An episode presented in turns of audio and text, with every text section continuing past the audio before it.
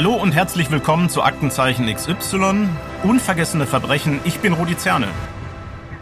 Ja, hallo auch von mir. Ich bin Conny Neumeier und ich schaue mir zusammen mit Rudi die besonderen Fälle der Sendung nochmal an. Und dich, Rudi, kennen schon sehr viele, die uns jetzt zuhören. Aber weil das hier unsere allererste Folge ist, stell dich doch trotzdem nochmal kurz vor. Ja, mache ich gerne. Viele kennen mich bestimmt als Moderator von Sportsendungen und der ZDF-Sendung Aktenzeichen XY ungelöst. Also Aktenzeichen moderiere ich jetzt seit 20 Jahren. Dabei geht es ja um die Aufklärung echter Verbrechen und wir zeigen die Fälle, stellen sie nach und bitten die Zuschauerinnen und Zuschauer um ihre Mithilfe. Und zu dieser Sendung gehört jetzt eben auch dieser Podcast. Dann würde ich auch ganz kurz noch etwas zu mir erzählen. Ich bin wie Rudi Journalistin und in meiner Arbeit habe ich mich immer mal wieder mit Kriminalfällen beschäftigt, so wie eben jetzt auch hier. Ja, und in diesem Podcast geht es dann um Fälle, die wir in der Sendung Aktenzeichen XY behandelt haben. Sie kommen ja als ungelöste Fälle in die Sendung, aber danach geht die Geschichte natürlich noch weiter. Wir fragen nach Hinweisen von Zuschauerinnen und Zuschauern. Es geht um die Ermittlungen. Oft kommt es ja zu Festnahmen, am Ende dann zu einem Gerichtsprozess und einem Urteil.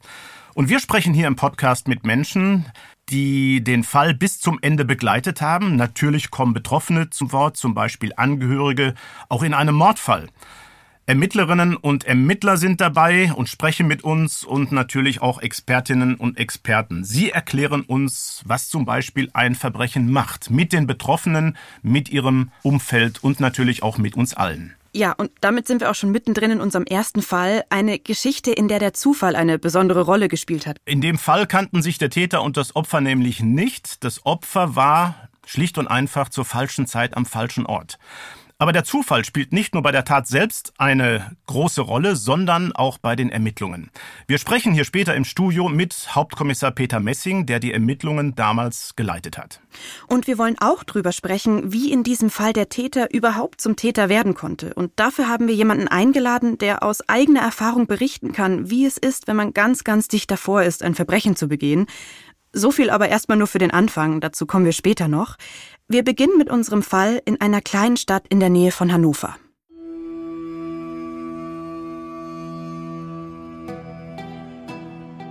Es ist Februar 2007. Katharina Kramer und ihr Mann Paul sind Mitte 60 und leben in Sehnde, einem kleinen Ort in der Nähe von Hannover in Niedersachsen. Die beiden heißen in Wirklichkeit anders. Wir haben ihre Namen geändert, um ihre Persönlichkeitsrechte zu schützen. Sie führen eine glückliche Ehe und sind fast immer zusammen unterwegs. Die Nachbarn beschreiben das Paar als ein Herz und eine Seele. Sie wohnen schon lange in Sehnde. Die Eheleute sind ins Leben im Ort eingebunden und sozial engagiert. Die beiden bekommen eine kleine Rente, die gerade so zum Leben reicht.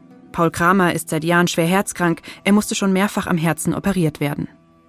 Darum hat er seinen Laden, die kleine Bäckerei im Ort, schon 1992 aufgegeben. Seine Frau Katharina ist aber noch fit. Früher haben die Kramers die Bäckerei zusammen betrieben. Jetzt wohnen sie nur noch dort, wo sie früher auch gearbeitet haben.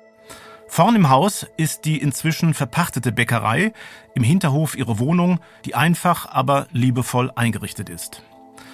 Auf demselben Grundstück wohnt auch die Tochter der Kramers mit ihrem Mann und dem Enkelsohn.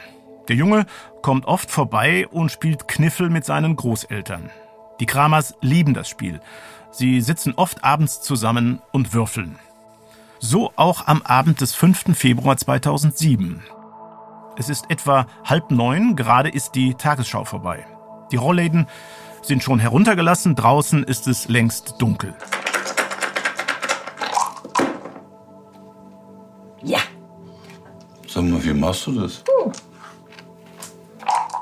Das, was ihr hier hört, ist eine nachgespielte Szene aus der Sendung Aktenzeichen XY ungelöst. Aber du schummelst nicht, ja? Oh nein. Die Kramers sitzen zusammen, als es plötzlich an der Haustür klingelt. Vielleicht ist es die Tochter Franziska, die ja nur wenige Meter entfernt wohnt, oder ihr Enkelsohn, der vorbeikommt, um mit ihnen Kniffel zu spielen. Katharina steht auf und geht zur Tür. Paul, der nicht mehr gut zu Fuß ist, bleibt am Tisch sitzen. Da hört er aus dem Flur Katharinas Stimme. Sie klingt nicht wie sonst, wenn sie ihre Tochter oder ihren Enkel begrüßt. Sie muss jemand anderem die Tür geöffnet haben.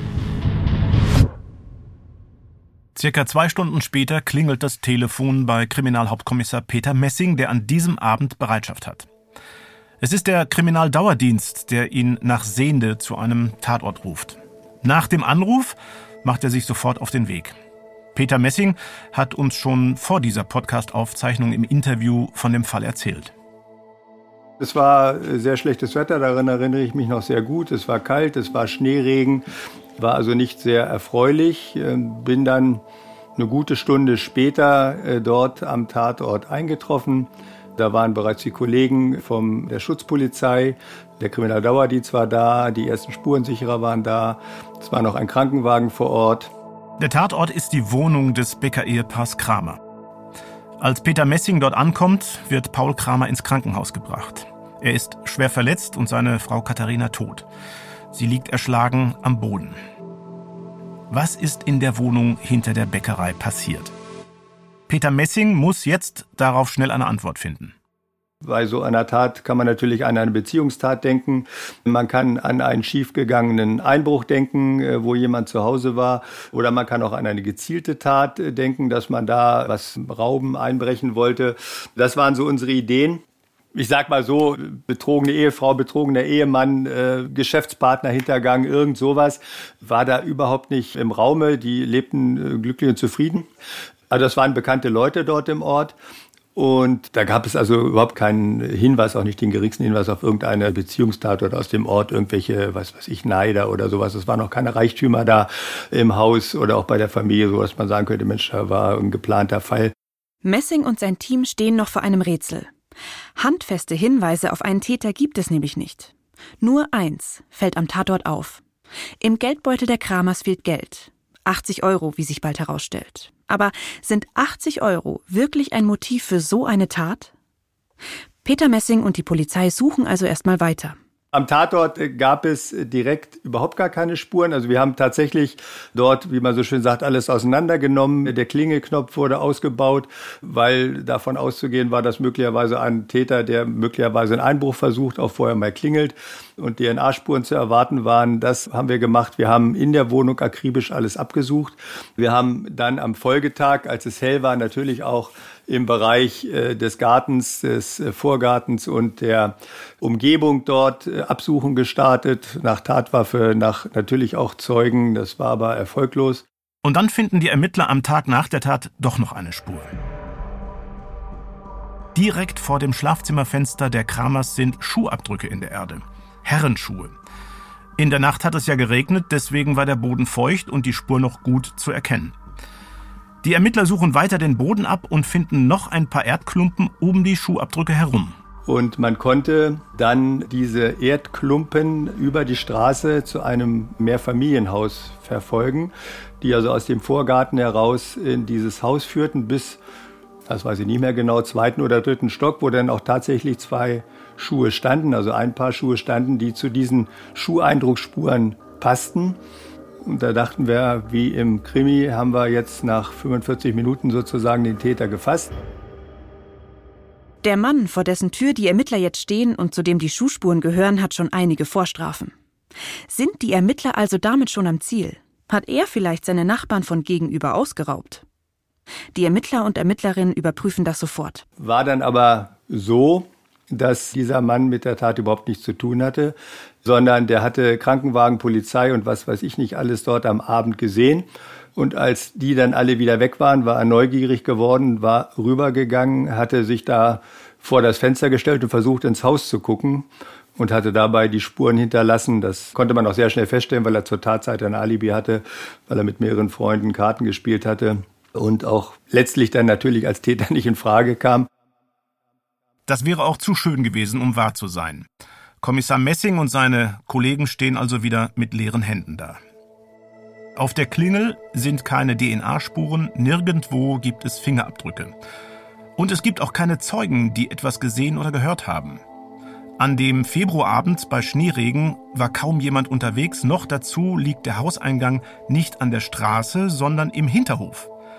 Und auch die Tochter der Kramers und ihre Familie haben nichts mitbekommen. Peter Messing, der jetzt die Mordkommission in dem Fall leitet, entschließt sich, seinem ersten Gefühl zu vertrauen. Die 80 Euro könnten ein Motiv sein, so absurd das klingt. Messing ist überzeugt, Jemand, der für 80 Euro so ein Verbrechen begeht, steht enorm unter Druck.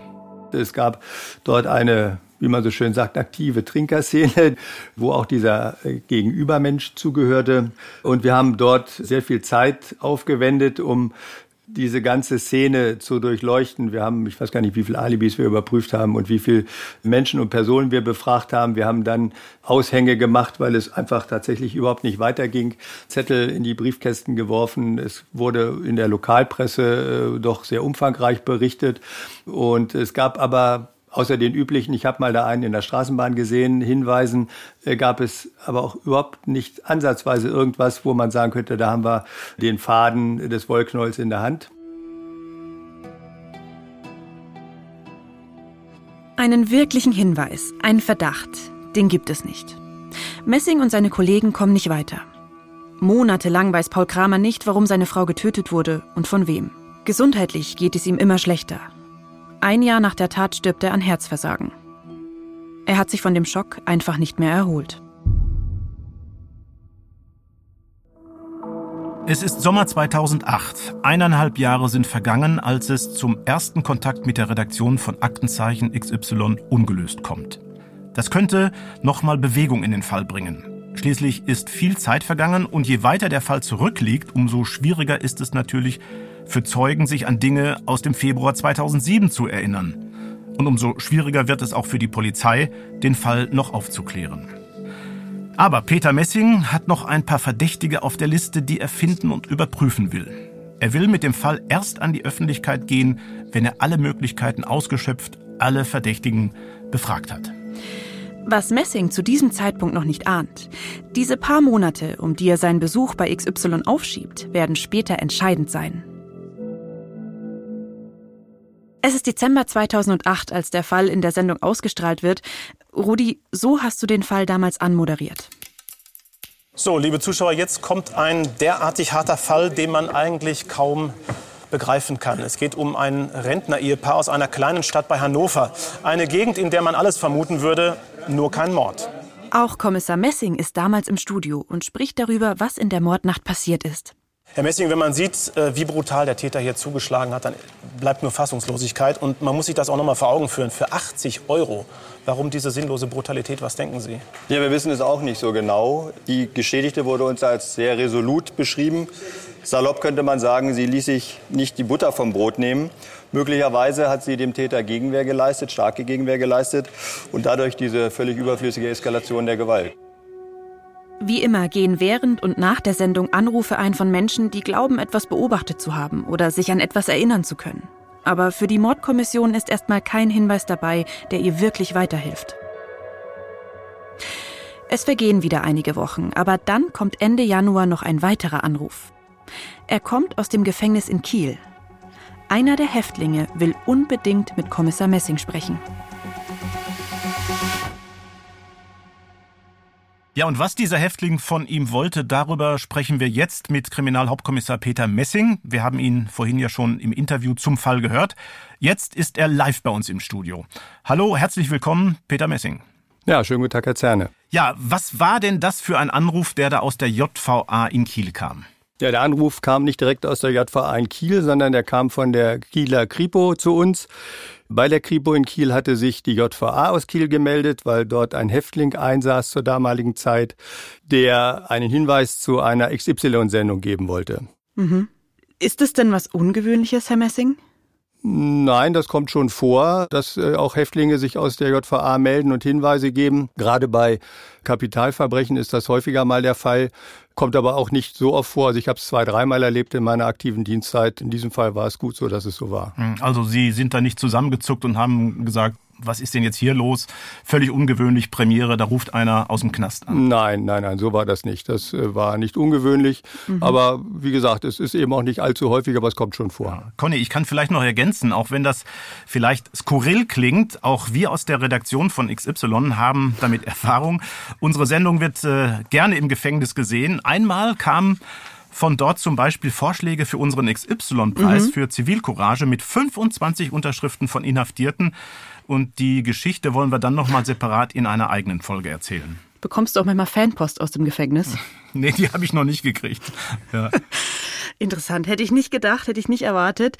Herr Messing, können Sie sich das als Kriminalist irgendwie erklären? Also was bewegt einen Inhaftierten dazu, sich an die Polizei zu wenden? Ja, da gibt es sicherlich unterschiedliche Gründe für.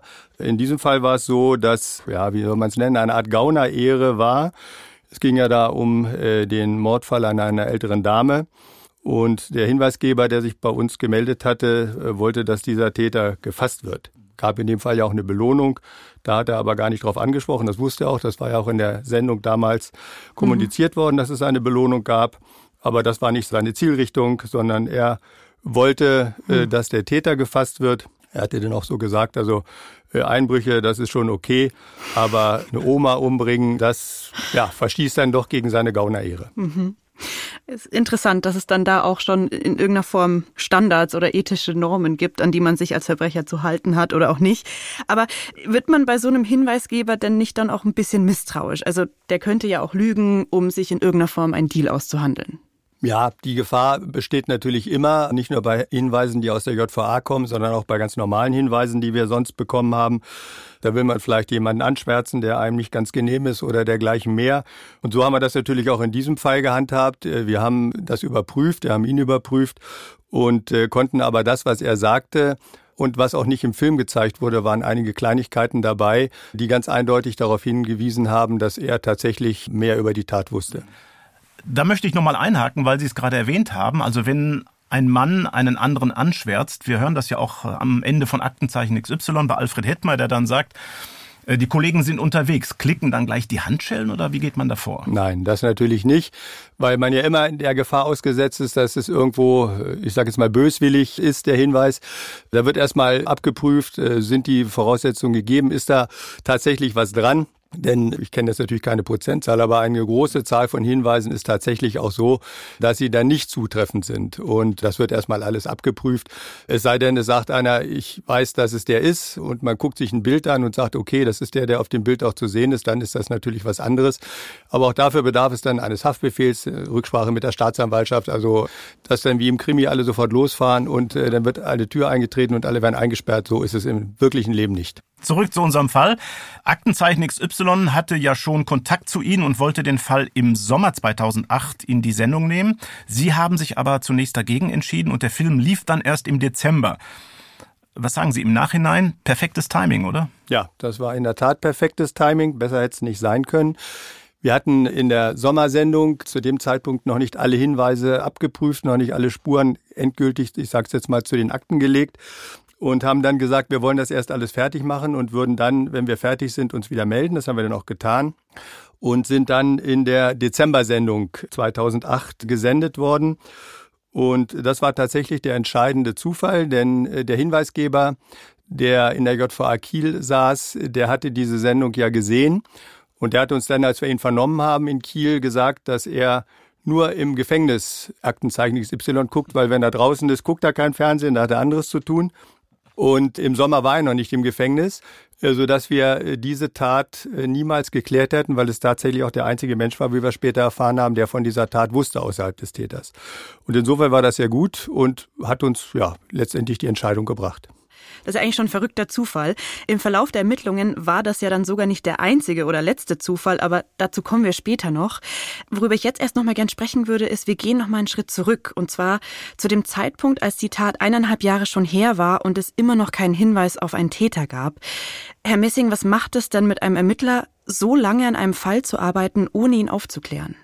Ja, das ist natürlich in so einem Fall schon, schon auch für einen persönlich oder nicht natürlich nur für mich, sondern für das ganze Team ein schwieriger Punkt, weil äh, natürlich auch die Angehörigen und auch die Medien immer wieder ein großes Interesse haben, dass so ein Fall geklärt wird in so einem kleinen Ort wie Sehende war das lange, lange, lange Gesprächsthema, weil die Leute auch sehr bekannt waren dort im Ort. Hm. Und es ist nicht schön, wenn man auch den Angehörigen ja keine Ergebnisse liefern kann. Das ist schon schwierig. Die haben da lange dran zu knabbern äh, gehabt mit dieser Thematik. Und äh, natürlich entsteht auch ein gewisser Druck von der Öffentlichkeit, äh, das ist klar. Äh, aber wir sind eben leider nicht im Fernsehen, wo das immer nach 90 Minuten erledigt ist. Manchmal braucht es auch anderthalb Jahre. Mhm. Überhaupt, wie ging es denn den Angehörigen in dieser Zeit? Ja, das ging ihnen nicht gut. Man muss sich vorstellen, dass die Kinder und der Enkelsohn äh, quasi 20 Meter entfernt äh, gewohnt haben vom Tatort. Äh, als die Mutter oder Großmutter erschlagen wurde, waren die Leute 20 Meter weit weg und es gab keinen Hinweis, es gab nichts Greifbares, was man den Leuten hätte präsentieren können oder irgendwelche Hoffnungen, die man ihnen hätte machen können. Das war schon auch für uns keine leichte Zeit. Wie schafft man es als Ermittler zwischendurch nicht die Hoffnung zu verlieren? Wie motiviert man sich immer wieder? Ja, zum einen natürlich, gerade in so einem Fall, äh, das ist ja jetzt irgendwie nicht ein Autodiebstahl oder so, der mehrfach passiert, wo man drüber weggeht dann irgendwann, wo das zur Routine wird. Äh, so ein Fall ist keine Routine und äh, da muss man schon sich immer wieder motivieren und die Motivation ist letztendlich den Leuten Gewissheit zu verschaffen, wer es war aber auch äh, letztendlich den Täter zu ergreifen, weil so ein Mensch darf einfach nicht davonkommen. Hm. Wie sehr sind Sie beschäftigt, emotional beschäftigt mit so einem Fall?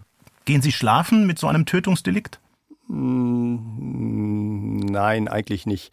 Also ich glaube, mit der Zeit und mit der Routine kann man das gut trennen. Ich glaube, wenn ich das immer mit nach Hause bringen würde zur Familie, dann wäre das nicht gut. Äh, einmal für mich nicht, für die Familie nicht, aber auch für den Fall nicht. Man muss immer wieder Abstand wahren, man muss immer wieder eine gewisse Distanz haben, um auch den Blick aufs große Ganze nicht zu verlieren. Glaube ich, das ist sehr, sehr wichtig, dass man da den Abstand hat. Nach der Sendung gab es dann ja aber tatsächlich die erste heiße Spur in Kiel und mit der Spur kam dann plötzlich Tempo in den Fall. Peter Messing und ein Kollege fahren sofort los, als sie den Anruf aus der Haftanstalt in Kiel erhalten. Der Mann mit dem Hinweis ist ein obdachloser Mann aus den Niederlanden, der in Kiel im Gefängnis einsitzt. Wir nennen ihn Willem. Und der erzählt Peter Messing und seinem Kollegen eine Geschichte. Willem sagt, dass er im Frühsommer 2008, also gut ein Jahr nach dem Überfall auf das Becker-Ehepaar, in Bremen unterwegs war und dort einen anderen Obdachlosen getroffen hat. Und bei ein paar Bier haben sich die beiden dann unterhalten. Das war wirklich die härteste Nummer, die ich bis jetzt durchgezogen habe. Scheiße, Mann. Das ist wieder eine nachgespielte Szene, dieses Mal aus der Sendung Aktenzeichen XY gelöst. Ich war also im Zug nach Hamburg. Unterwegs habe ich gemerkt, ich brauche noch was. Heroin? Age? Ich sagte, mir ging's beschissen. Ich war voll auf Turkey. Musste mir irgendwie Geld beschaffen für neuen Stoff. Ich bin dann ausgestiegen und dann zu Fuß in irgendeinem Kaff gelandet. War dann schon alles dunkel draußen. Dann war da diese Bäckerei. Ich habe nirgendwo ein Licht gesehen. Ich bin dann zum Hintereingang, hab die Zange rausgeholt und zur Sicherheit habe ich aber noch mal geklingelt. Und auf Einmal steht da diese Frau vor mir. Da bin ich ausgetickt. Hab sie und ihren Mann mit der Zange.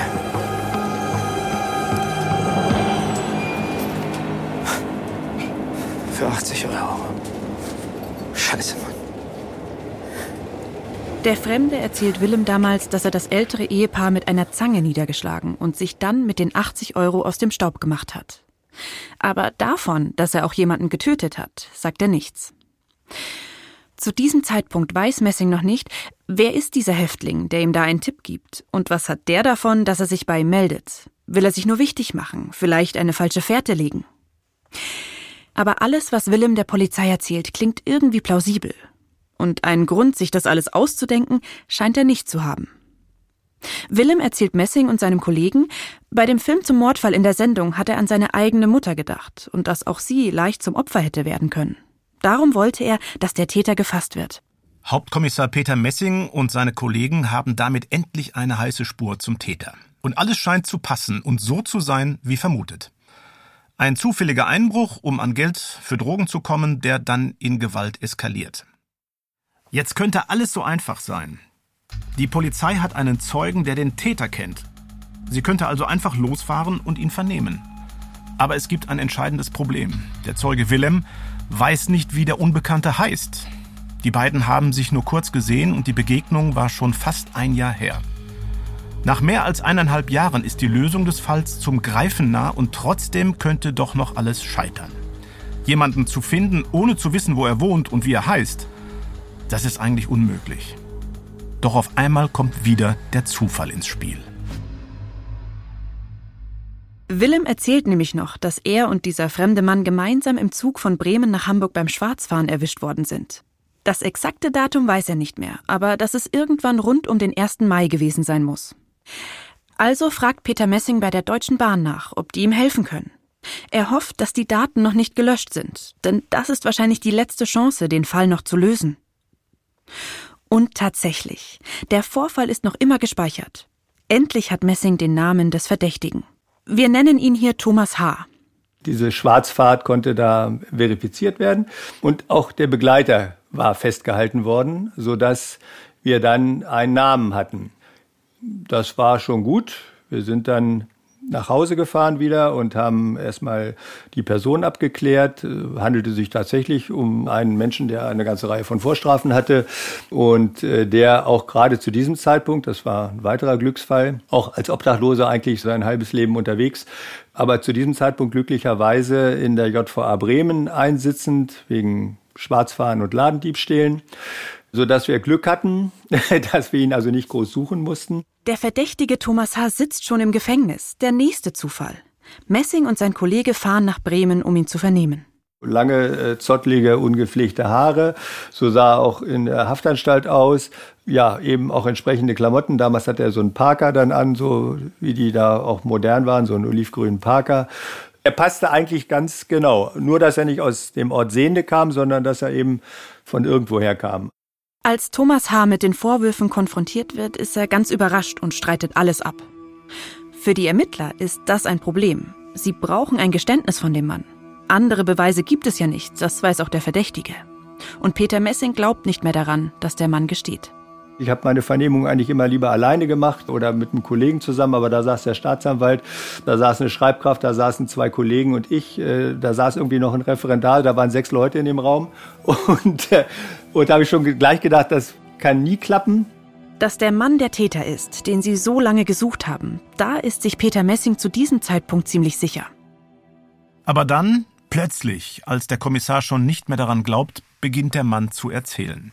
Davon, wie er an dem Tag im Februar 2007 in Hannover unterwegs war und nach Geld gesucht hat, um an neue Drogen zu kommen.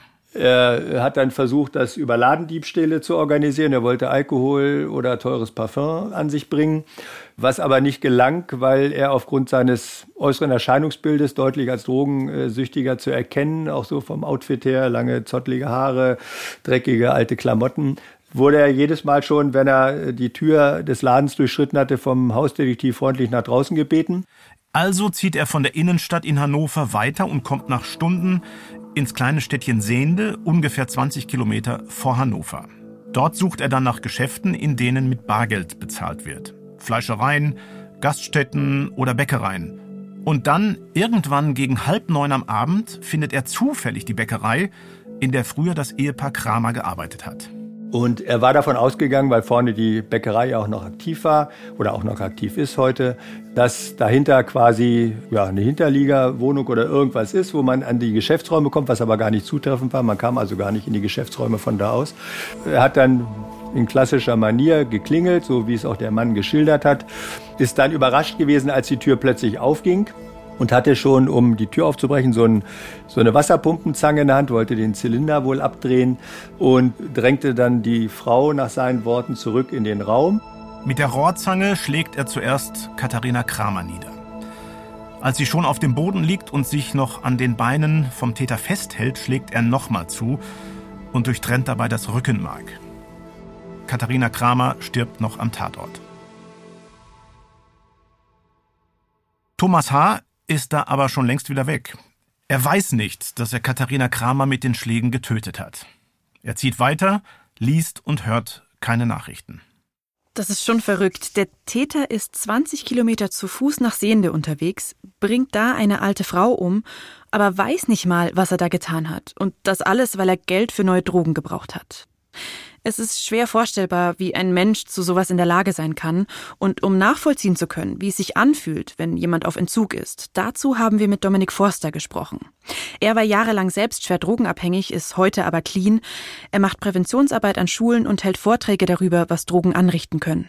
Entzugserscheinungen runterkommen, nennt man es zum Beispiel von chemischen Drogen, fühlt sich extrem widerlich an. Es ist wie eine ganz schlimme Grippe, mal fünf. Es sind höllische körperliche Schmerzen. Bei Heroin ist es noch schlimmer als bei chemischen Drogen wie Crystal jetzt zum Beispiel. Also wenn quasi der Affe, so nennt man das, diese Entzugserscheinungen eintritt, dann setzt alles aus. Also man setzt quasi alles in Gang, alles in Bewegung, um an Droge zu kommen. Und ob das jetzt Prostitution ist oder irgendjemanden überfallen, ist völlig egal. Es geht einzig und allein um das Beschaffen der Droge. Wenn man wirklich schwer drogenabhängig ist, ist es fast unmöglich, sich zu kontrollieren und klar zu denken. Und in so einem Zustand können Situationen schnell eskalieren und es kommt zu Gewalt. Dominik Forster erzählt, dass auch er in seiner Zeit als Drogenabhängiger Opfer von Gewalt wurde.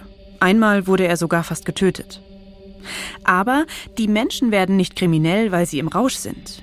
Der Grund ist eigentlich fast immer das Geld. Wenn die Droge quasi Besitz ergriffen hat und man ständig auf der Jagd nach der Droge ist, weil Entzugserscheinungen einfach einen plagen, dann sprechen wir einfach von Geldbeträgen um die 200, 300 Euro pro Tag und das kann man mit einem normalen Job überhaupt nicht leisten. Man muss also quasi kriminell werden, um den Konsum überhaupt finanzieren zu können. Und da sprechen wir aber nicht von einem Leben in Luxus mit Party, sondern es geht einfach nur um den Bedarf decken. Wenn die Drogen das Leben eines Menschen so bestimmen, dann ist es natürlich fast unmöglich, einen normalen Alltag zu haben oder einen Beruf. Und genau so kommt es dann zur sogenannten Beschaffungskriminalität. Dominik Forster sagt, er selbst ist nie bei einem Überfall dabei gewesen, weil er keine Gewalttaten begehen wollte. Um an Geld zu kommen, hat er selbst mit Drogen gedealt. Je mehr man in solchen Kreisen verkehrt, desto mehr äh, stumpft man ab in Sachen Kriminalität und ich habe selber erlebt, dass man dann quasi nach dem Feiern runterkommt, in einem Kollektiv quasi. Allen geht's scheiße, alle sind völlig kaputt. Und dann werden Pläne geschmiedet, wie man jetzt am besten an Geld rankommt. Und dann ist es wie so ein Brainstorming. Der eine sagt, hey, äh, mein Vater hat irgendwie Kohle. Dann sagt der nächste, ey, ich weiß, wie man ein Schloss knackt. Es ist wie so eine Verbrecherschulung. Überfälle auf Supermärkte ist quasi gang und gäbe, wenn man jetzt nicht selber verkauft. Eines ist Dominik Forster aber noch wichtig. Drogenabhängige werden nicht kriminell, weil sie böse Menschen sind. Es ist die Sucht, die Menschen dazu bringt, schlimme Dinge zu tun. Niemand hat vor, süchtig zu werden. Also es gibt niemanden, der aufwacht und seinen Absturz plant. Dieser Mensch ist nicht mit dem Gedanken auf die Welt gekommen, ich bringe irgendwann jemand im Drogenrausch um, sondern Lebensumstände haben ja zu dieser Tat geführt. Also das entschuldigt die Tat nicht, auch der Konsum oder die Heftigkeit des Draufseins entschuldigt niemals die Tat dann an sich, aber es gehört halt dazu. So ist es auch im Fall vom Becker-Ehepaar. Thomas H. wird kurz darauf vor dem Landgericht Hildesheim angeklagt. Wegen Mordes und schweren Raubes mit Todesfolge. Er wird verurteilt und muss lebenslänglich ins Gefängnis. Obwohl er drogenabhängig ist, ist er voll schuldfähig. Knapp zwei Jahre und einige glückliche Zufälle später ist der Fall also doch noch gelöst. Vor allem wegen der entscheidenden Zeugenaussage von dem niederländischen Häftling, der im Gefängnis Aktenzeichen XY geschaut hat. Und weil die Staatsanwaltschaft 3000 Euro Belohnung ausgesetzt hatte, wollen Peter Messing und seine Kollegen diesem einzigen Zeugen Willem schließlich auch seine Belohnung geben. Auch wenn dieser das Geld gar nicht wollte, das hatte er den Beamten gleich am Anfang gesagt. Und dann wollten wir eigentlich diesem holländischen äh, Hinweisgeber das Geld auszahlen. Der war aber zwischenzeitlich entlassen worden aus der Haftanstalt. Und wir haben dann versucht, ihn ausfindig zu machen.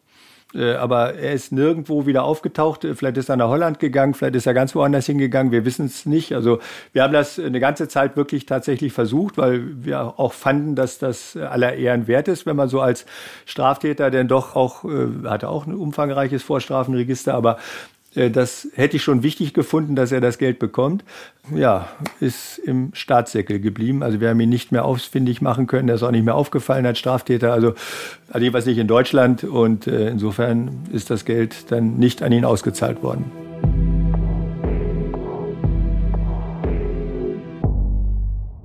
Ja, tatsächlich also ein Fall mit einem besonderen Ende.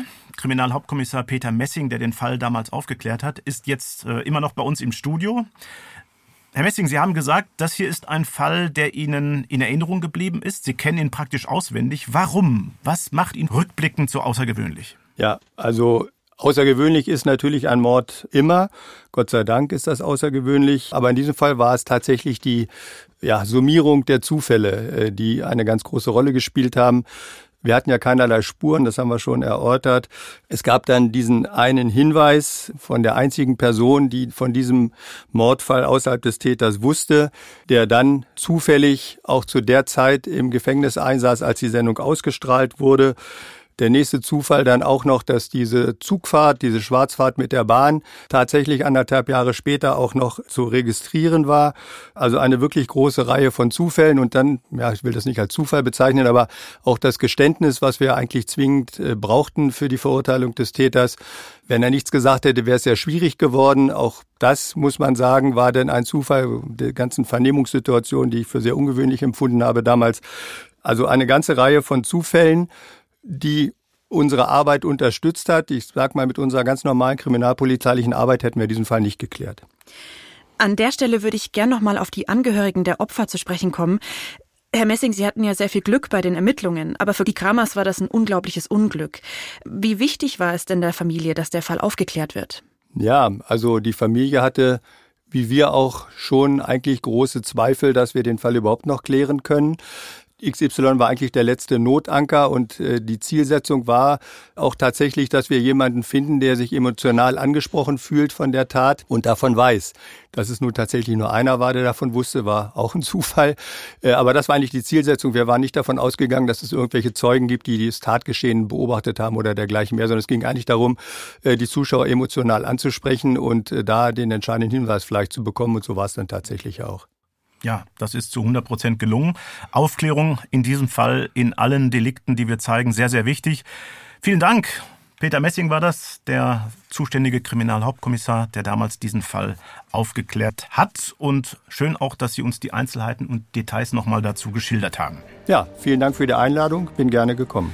Danke auch von mir. Damit verabschieden wir uns und sagen schlicht und einfach bis zum nächsten Mal. Freuen uns sehr, wenn ihr wieder dabei seid. Ein Hinweis noch, wir freuen uns über eure Bewertung oder über einen Daumen hoch auf der Podcast-Plattform eurer Wahl.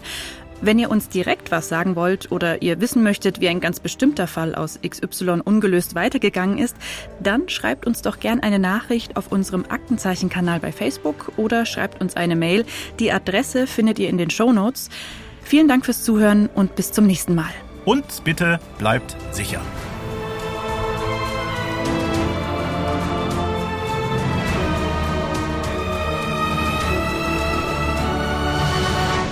Aktenzeichen XY Unvergessene Verbrechen ist eine Produktion der Securitel in Kooperation mit Ikone Media im Auftrag des ZDF.